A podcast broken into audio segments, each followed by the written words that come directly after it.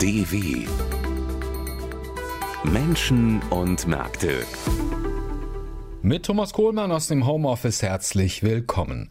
Stresstest für die Ampel, wie jetzt der Streit über die Atomkraftwerke erst richtig losgeht und Sprung aufs Parkett, warum Volkswagen Tempo macht beim Börsengang von Porsche. Das sind jetzt einige unserer Themen hier im Wirtschaftspodcast. Seit gestern Abend liegen die Ergebnisse des zweiten Stresstests für den Strommarkt vor.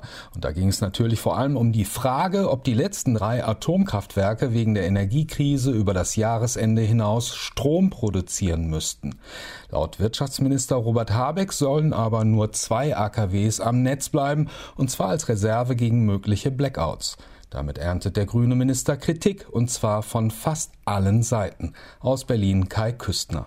Atomkraft nein danke. Diesen Satz führten schon 1980 die Gründer der Partei Die Grünen auf den Lippen. Dass der nach wie vor gilt und der grüne Wirtschaftsminister Robert Habeck mit seinem AKW-Notfallplan eben nicht Laufzeitverlängerung ja bitte gesagt hat, beeilt sich die Parteispitze nun klarzustellen. Am Atomausstieg werde nicht gerüttelt, bekräftigt der grünen Vorsitzende Omid Nuripur. Das bleibt auch dabei, es ändert sich nichts. Nun ändert sich aber immerhin doch, dass zwei Kraftwerke, Neckar-Westheim 2 in Baden-Württemberg und Isar 2 in Bayern, bis Mitte April als Reserve vorgehalten und im Notfall wieder hochgefahren werden sollen, im Interesse der Stromnetzstabilität. Für den Extremfall, dass das gefährdet ist, brauchen wir diese beiden AKWs für über diesen Winter. Danach ist Schluss. Verspricht Habecks Parteifreund Nuripur im ARD-ZDF Morgenmagazin und hat bei diesen Sätzen vermutlich auch eine beunruhigte grünen Basis im Hinterkopf, für die das Atomzeitalter in Deutschland eigentlich bis Ende des Jahres Geschichte sein sollte. Genau dieses auch über den kommenden Winter hinaus verlängern will allerdings der Koalitionspartner von der FDP. Nicht nur aus Gründen der Energiesicherheit wäre es sinnvoll, die drei noch in Betrieb befindlichen AKW weiterlaufen zu lassen, bekräftigt noch einmal FDP-Fraktionschef Chef Christian Dürr. Damit mehr Menge in den Markt kommt. Mehr Menge bedeutet sinkende Preise, denn diese hohen Strompreise kann kein Unternehmen in Deutschland zahlen und auch kein privater Haushalt. Bewegung habe er bei Robert Habeck festgestellt, lobt Dürr, spricht von einem ersten Schritt, was darauf hindeutet, dass die Liberalen nicht locker lassen werden. Wie sehr sich die in dieser Frage eindeutig uneinige Ampel von den Ergebnissen ihres Stromnetz-Stresstests noch stressen lassen wird, hängt auch davon ab, wie eindeutig sich die SPD und der Kanzler dazu einlassen. Bei der Union, also in der Opposition jedenfalls, ist man sich mit der Regierungspartei FDP einig, dass mehr Atomstrom die Preise senken würde. Jetzt ernsthaft in Deutschland Entscheidungen zu treffen, Stromerzeugungskapazitäten stillzulegen, ist eine vollkommen absurde politische Entscheidung. Beklagt der CDU-Vorsitzende Friedrich Merz im Deutschlandfunk. Jedenfalls sieht nun zunächst alles nach einer Laufzeitverlängerung der bereits jetzt heftig geführten Debatte über Atomstrom aus, bei der auch technische Fragen durchaus eine Rolle spielen da die zwei Reservekraftwerke in Süddeutschland ja zunächst vom Netz genommen und heruntergefahren werden, wäre ein Wiederanlaufen im Notfall nicht innerhalb von Minuten, sondern nur innerhalb einer Woche möglich. Als ähm, Betriebsbereitschaft einigen, äh, eignen sie sich eben sehr schlecht, weil sie eben nicht unmittelbar wieder hochgefahren werden können, wie das Gas bei Gaskraftwerken der Fall wäre. Kritisiert die Wirtschaftsweise und Energieexpertin Veronika Grimm im ARD-ZDF Morgenmagazin und empfiehlt, es wäre jetzt im Fall der Atomkraftwerke sinnvoll, äh, sie noch eine Weile laufen zu lassen. Dem grünen Wirtschaftsressortchef Robert Habeck war es jedoch hörbar, ein Anliegen klarzustellen, dass er Atomkraft für die Stromversorgung eher als Teil des Problems, denn als Teil der Lösung betrachtet. Sie sehen, was uns das Hauptproblem, was das Hauptproblem ist. Das ist die Unzuverlässigkeit der Atomkraft in Frankreich. Die ist klimaanfällig, die Rhone ist warm und die Pegelstände sind zu niedrig und sie ist fehleranfällig. Sagte Habeck in den ARD-Tagesthemen. In Frankreich konnten aufgrund der Dürre im Sommer Atomkraftwerke nicht ausreichend gekühlt werden und fielen reihenweise aus. Diese Habeck-Sätze dürften sowohl an den FDP-Koalitionspartner als auch an die Grünen-Basis gerichtet gewesen sein. Dass ihm ein Atomkraft ja bitte und wenn auch nur für zwei weitere Winter nicht über die Lippen kommen wird. Kai Küstner berichtete aus Berlin. Großbritannien steht vor einer Rezession, die Inflation geht durch die Decke, Millionen Briten droht wegen der hohen Energiepreise ein sehr kalter Winter. Die neue Premierministerin Liz Truss bietet einfache Lösungen an, wenn es um die Probleme des Landes geht. In der Vergangenheit hat sie allerdings schon oft bewiesen, dass sie bei ihren Positionen äußerst anpassungsfähig ist, Christoph Brössel mit einem Porträt. Liz Truss gibt sich gerne gewöhnlich, anti-elitär. Keine Privatschule, wie sie so viele andere Politiker auch der konservativen Partei besucht haben. Ich komme nicht aus den typischen Verhältnissen, in denen konservativ gewählt wurde. Ich bin in Schottland und in Leeds in Yorkshire aufgewachsen. Dort bin ich in eine Gesamtschule gegangen und dort sah ich, wie Schüler vernachlässigt wurden.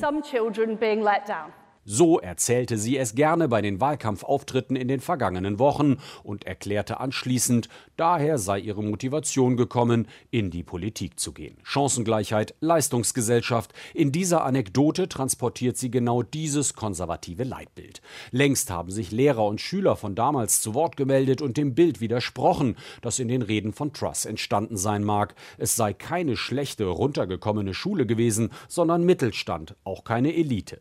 Noch vor Wochen Wochen hatte sie behauptet, die Verwaltung damals sei von Labour-Politikern geprägt gewesen. Das wurde widerlegt. Der Bezirk damals war bereits in der Hand der Konservativen. Bei den vergangenen Auftritten verzichtete sie auf entsprechende Aussagen. Liz Truss kämpft mit harten Bandagen, ohne Rücksicht auf Details. Geboren 1975 als Mary Elizabeth Truss. Drei Brüder. Der Vater war Professor für Mathematik, die Mutter Krankenschwester. Beide waren eher links eingestellt. Die Mutter demonstrierte auch schon mal für die nukleare Abrüstung. In Schottland, wo die Atom-U-Boote der britischen Marine stationiert sind, ein großes Thema. Zu Hause wurde viel musiziert und gespielt. Monopoly und Cluedo zum Beispiel, wie einer ihrer Brüder in einem Interview sagte. Cluedo, Monopoly, I think my dad would say she cheated to win. She was someone who had to win. Sie habe immer gewinnen wollen und deswegen auch schon mal geschubbelt. Liz Truss studierte Philosophie, Politik und Wirtschaft in Oxford, trat der liberaldemokratischen Hochschulgruppe bei, wurde dort Vorsitzende. Sie hielt eine Rede, in der sie sich für die Republik und gegen die Monarchie aussprach. Sie setzte sich mit den wirtschaftsliberalen Ideen von beispielsweise Friedrich August von Hayek auseinander, die auch Margaret Thatcher beeinflusst hatten. 1996 trat sie der konservativen Partei bei, arbeitete unter anderem für Shell. Sie kandidierte zweimal erfolglos, zog 2010 schließlich als Abgeordnete ins Unterhaus ein. Zunächst setzte sich Truss dafür ein, dass das Vereinigte Königreich in der Europäischen Union bleibt. 2016, nachdem die Briten für den Austritt gestimmt hatten, änderte sie ihre Meinung. Sie wurde Justizministerin, später Außenministerin. Brexit? Man müsse die Chancen des Austritts endlich umsetzen. First of all, I would have a bold plan for growth.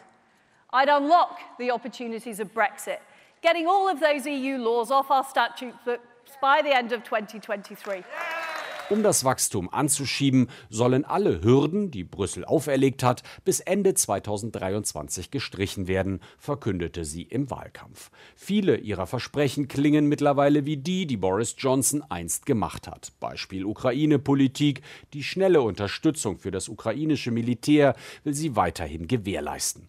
Die Parteibasis mag die plakativen Aussagen, die verbindlichen Versprechen. Mit einer vorhergesagten Rezession, hohen Gaspreisen und Inflation wird Truss sofort liefern müssen oder in der Gunst der Partei schnell verlieren. Christoph Brössel berichtete aus London.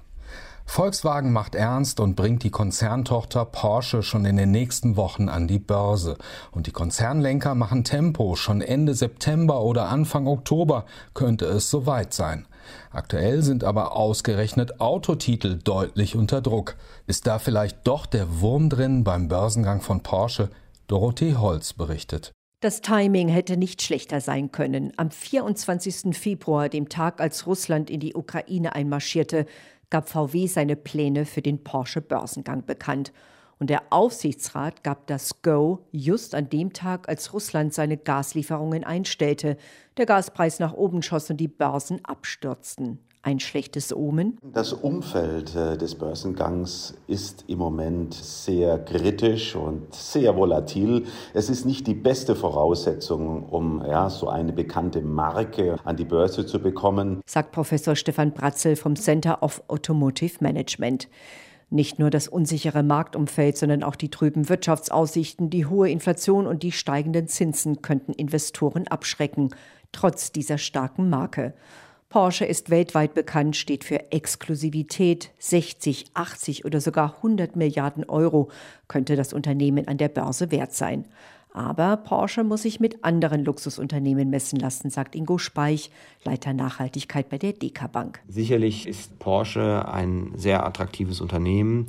Ob äh, aber dann eine Margenausweitung in den Luxusgüterbereich hinein gelingt, das bleibt eben abzuwarten und das wird dann auch zukünftig die Bewertung des Unternehmens treiben. Gut 25 Prozent der Aktien will der Konzern über die Börse verkaufen. Anleger bekommen aber keine Mitspracherechte.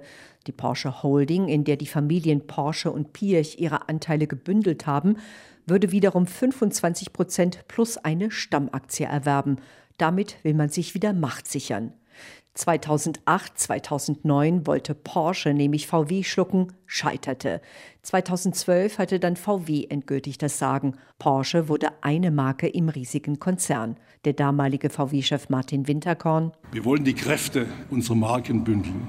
Wir wollen die jeweiligen Stärken noch effizienter ausspielen und wir wollen Synergien in vollem Umfang ausschöpfen. Damals galt, gemeinsam ist man stärker. Jetzt soll die Trennung dem Riesenkonzern VW Vorteile verschaffen. VW braucht diesen Börsengang, um sich Geld für die milliardenschwere Transformation in die E-Mobilität und für die digitalen Dienste zu besorgen. Porsche wiederum hat eine schwere Hypothek. Die Personalunion von Oliver Blume als Porsche und VW-Chef nicht nur ein zeitliches Problem, sagt Deka-Experte Ingo Speich. Er hat auch Interessenkonflikte, denn er muss auf der einen Seite die Marke Porsche vorantreiben. Auf der anderen Seite äh, muss er natürlich auch die Probleme derzeit äh, bei Volkswagen lösen. Denken wir da nur äh, an Cariat, also die Softwareschmiede, an die Probleme in China. Das unter einem Hut ist schon eine sehr, sehr große Aufgabe. Zieht die Marke Porsche? Vier Wochen hat das Management jetzt Zeit, die Investoren zu überzeugen.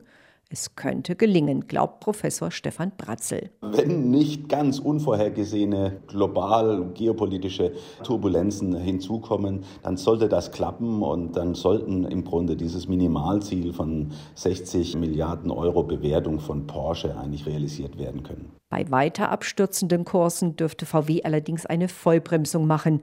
Diese Hintertür hat man sich auch schon offen gelassen. Aus Frankfurt war das Dorothee Holz.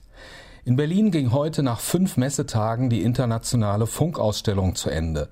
Nach zwei Jahren Pandemiepause hatten Technikfirmen und Start-ups ihre neuesten Produkte wieder einem großen Publikum präsentieren können. Vom Fernseher, Computer und Smartphone bis zu neuen Küchen oder digitalen Smart Homes. Wie die Rückkehr zur Normalität bei den Besuchern angekommen ist, Christina Hortenbach hat nachgefragt. Morgens warteten Schulklassen darauf, dass sich die Türen der IFA öffneten, mittags kamen Ehepaare. Viele Männer sahen sich neue Drohnen an, staunten über Handys mit Panzerglas, während ihre Frauen auf den elektrischen Entspannungssesseln relaxten. Schlangen in den Küchenhallen, denn hier gab's Kaffee umsonst. Was hat die Besucher auf der IFA besonders interessiert? Fernseher, Kühlschränke, Waschmaschine, vom Prinzip her interessiert uns alles. Audio, TV, Computer. Ja, wir waren in so einem Home House, oder wie das heißt, sowas. Ob man so in Zukunft alles dann da. Smart Home. Smart Home, genau. Haushaltsgeräte, die neuen Backöfen, die Generationen, ja, alles, was küchentechnisch neu auf dem Markt ist, interessiert mich. Gaming interessiert uns und so ein bisschen Streaming-Angebote, so die großen Fernseher und sowas war alles sehr spektakulär. In der Halle der Start-ups gab es Kurioses wie die Föhnmaschine für Haustiere oder die Zahnbürste, die in 10 Sekunden die Zähne putzt. Auch in den anderen Hallen wurden ausgefallene Technikwünsche erfüllt. Ich habe schon relativ interessante Dinge, wie zum Beispiel ein Fahrradhelm auf dem Blinker. Wir waren bei dieser Massageabteilung. Bei diesen Pistolen, die man selber anlegt. Massagegun. Bei den Massageguns, die legst du an deinen Körper und dann massieren die sehr schön. So einen Gaming-Stuhl haben Ja, wir schon gesehen. ja, mit. Lichteffekten und allem. Also im Stuhl.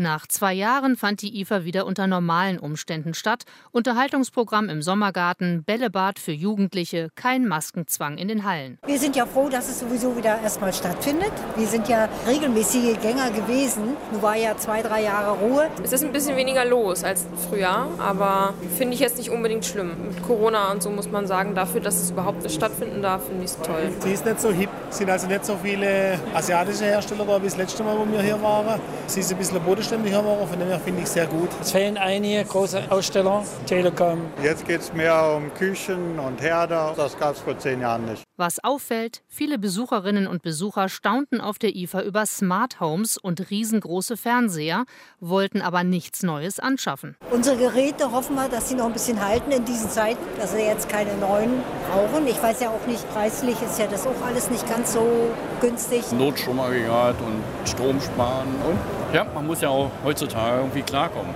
Nicht jede neue Technik muss gekauft werden, sagen viele IFA-Besucher. Bei einigen Neuheiten meinen sie, falle der Verzicht leicht. Also wir haben viele Dinge gesehen, die die Welt nicht braucht. Die Schuhwaschmaschine. Oder das Babyfläschle da. Und das Babyfläschle, wo sagt, wann das Baby wieder was zum Trinken braucht. Eine Flaschenbürste, die automatisch funktioniert. Ich drücke hinten rauf und die Flaschenbürste aktiviert sich. Und wäscht das aus, dachte ich, okay, so ein Quatsch. Nach zwei Jahren Pandemie endlich wieder eine internationale Funkausstellung mit Besuchern. Christina Hortenbach war das aus Berlin. Und damit geht diese Ausgabe unseres Wirtschaftspodcasts zu Ende. Sören Leutfeld in der Technik und Thomas Kohlmann am Mikrofon verabschieden sich und sagen Danke fürs Zuhören. Das war ein Podcast der DW.